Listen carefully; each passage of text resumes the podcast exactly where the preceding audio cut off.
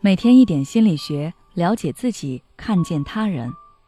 你好，这里是心灵时空。今天想跟大家分享的是，情感受虐待者站起来。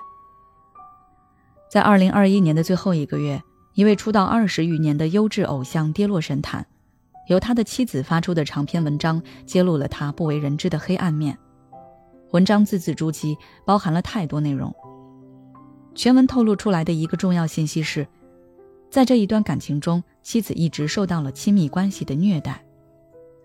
情感受虐待其实是一个越来越普遍的问题，很多人都会困在一段亲密关系中走不出来，甚至会陷入到越来越深层次的内耗和自我攻击中去。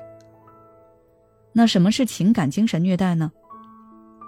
一般虐待是指任何一种企图通过恐惧、羞辱、恐吓、罪恶感和逼迫来控制和降服另外一个人的暴力行为，而情感虐待是一种精神上的间接暴力，它比直接的暴力更加让人难以觉察，也更常见。在一段关系中，就表现为不尊重对方、习惯性撒谎，甚至是对对方情绪的操控、情感上的虐待。会让你感到自我价值的不断降低，你会越来越不敢去相信自己的想法和能力。你在这段关系中会逐渐变得身心俱疲，并且更加的焦虑。但是出于害怕失去对方的恐惧，你不得不掩盖自己的情绪和真实想法，但其实内心已经受到了很严重的伤害。外国作家 Steven Hayne 曾经说过。受虐待的人一直是最好的演员，他们不得不带着伤痛和羞愧去生活，装作什么事情都没有发生的样子。在很长一段时间内，优质偶像的妻子都是装作一切正常的样子，甚至配合对方出演模范恩爱夫妻。但实际上，他们之间相处的模式具有情感虐待的典型特征。第一点就是冷暴力，对方拒绝直接沟通，在你想要解决问题。沟通彼此的想法时，他回避与你交流，甚至消失。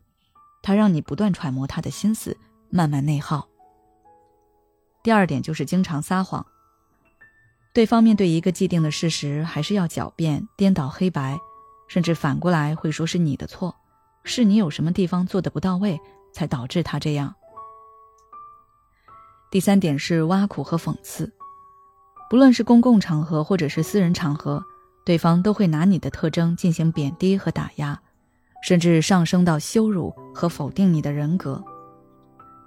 第四点是道德绑架，通过以为你好的方式，站在朋友、家人、恋人的角度，对你提出一些过分无理的要求。